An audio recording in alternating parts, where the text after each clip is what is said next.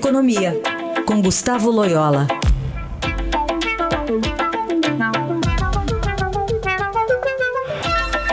Loyola, bom dia, feliz 2019.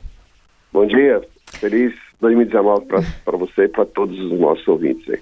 Vamos falar um pouquinho sobre é, Jair Bolsonaro, né? O novo presidente da República falou bastante sobre empenhar, se empenhar para revitalizar a economia do Brasil. Ele declarou ontem que pretende realizar uma transformação na área, destacou a agropecuária como fundamental para isso e voltou a falar em ideologia ao se referir à postura do Brasil diante do comércio internacional. Vamos ouvir um trechinho. Realizaremos reformas estruturantes que serão essenciais para a saúde financeira e sustentabilidade das contas públicas, transformando o cenário econômico e abrindo novas oportunidades. Precisamos criar um círculo virtuoso para a economia que traga a confiança necessária para permitir abrir nossos mercados para o comércio internacional, estimulando a competição, a produtividade e eficácia, sem o viés ideológico. É, as reformas estruturantes elas foram abordadas de uma forma mais genérica, né, por Bolsonaro. Ele diz que o país não vai gastar mais do que arrecada, que fará, é, enfim, as mudanças necessárias, mas não citou especificamente a previdência, né, o Loyola? Pois é, não citou. Enfim, também não sei se seria cabível num discurso de posse entrar muito em detalhes, né? Mas é, de todo modo o que se sabe, né? O que se sabe é que é, o governo é, Bolsonaro na área econômica, eu acho que ele tem dois eixos importantes é, que foram destacados é, pelo novo presidente nos seus discursos ontem.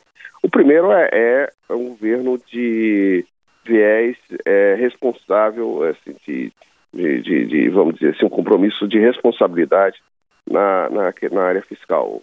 É, o que é muito bom, né, principalmente é, considerando que esse é o grande calcanhar de Aquiles é, da economia brasileira neste momento. Né? Então, implícito né, nessa, nesse compromisso aí com o equilíbrio fiscal, evidentemente estão as reformas, é, notadamente a reforma previdenciária. E o segundo aspecto também, o segundo vetor importante da, é, dos discursos de ontem na área econômica é a questão é, do da busca aí do aumento da produtividade, da a, é, a melhor, maior competitividade da economia brasileira, a redução do é, ônus que o Estado brasileiro impõe sobre as empresas, sobre os negócios. Né?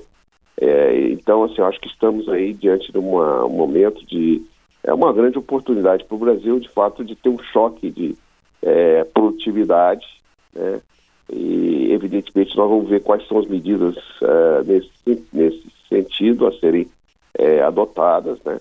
Mas fica aí como positiva essa mensagem é, de, de melhora, né, vamos dizer assim, do ambiente é, de negócios no Brasil, o que é fundamental para a retomada de um crescimento é, sustentável e robusto da economia. Né? Uhum.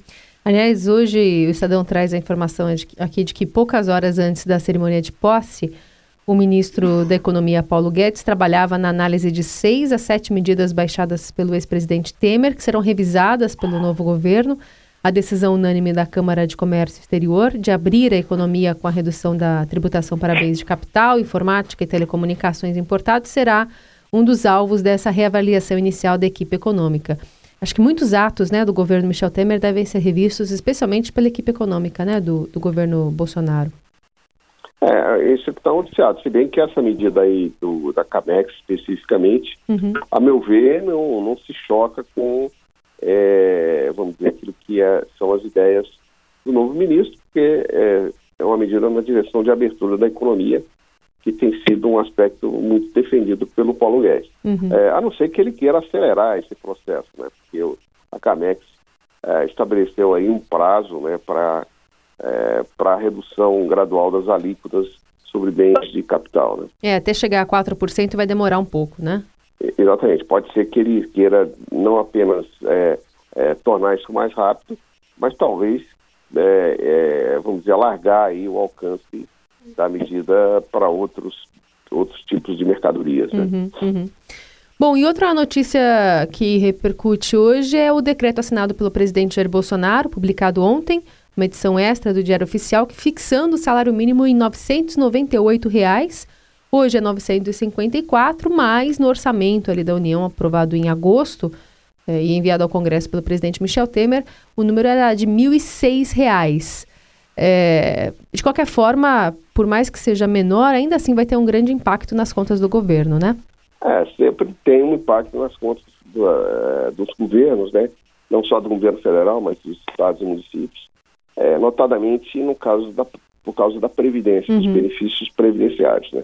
É, essa diferença pequena aí entre o previsto no orçamento e o realizado, acredito eu, é em função da, da inflação é, ter acabado é, em 2018, ficando abaixo daquilo que se esperava lá em agosto, né?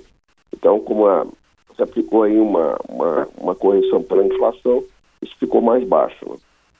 É, é, conta a inflação e conta a PIB também, né? Nessa, nesse exatamente, cálculo, né? É, exatamente, do, do ano anterior, né? esse já está um número dado, né? Muito bem. De qualquer forma, temos então um novo salário mínimo, não é R$ 1.006, mas é muito próximo disso, R$ 998. É, Aliás, é, só para chamar a atenção que é, essa, essa regra é, aplicada até agora de reais do salário mínimo, ela, ela expira, né? E, e, o novo governo, o governo que assume agora, vai ter que definir junto com o Congresso uhum. é, novas regras para o salário mínimo daqui para frente. Aliás, uma informação importante que acho que é, ajuda a explicar melhor essas contas que o governo faz e cada real conta é que o governo projeta que a cada um real de aumento no salário mínimo gera um incremento de cerca de 300 milhões de reais ao ano nas despesas é, é, do governo. Então, é justamente por isso, incluindo, claro, a Seguridade Social, né, a Previdência, como uhum. você mencionou, mas como, como cada real faz, faz parte, por isso que é tão precisa, né, é, a, a, cifra, né? Exatamente. No, na, né, né, no, momento em que o governo está economizando tostões, né, é, então é, não dá para ser muito generoso, vamos dizer assim, no aumento do salário mínimo. Muito bem. Esse é Gustavo Loyola, participa aqui do Jornal Dourado. E agora uma folga, né, Loyola? Exatamente. Volta aí em meados de, de janeiro a conversar conosco. Um bom 2019 Exatamente. mais uma vez. Obrigado.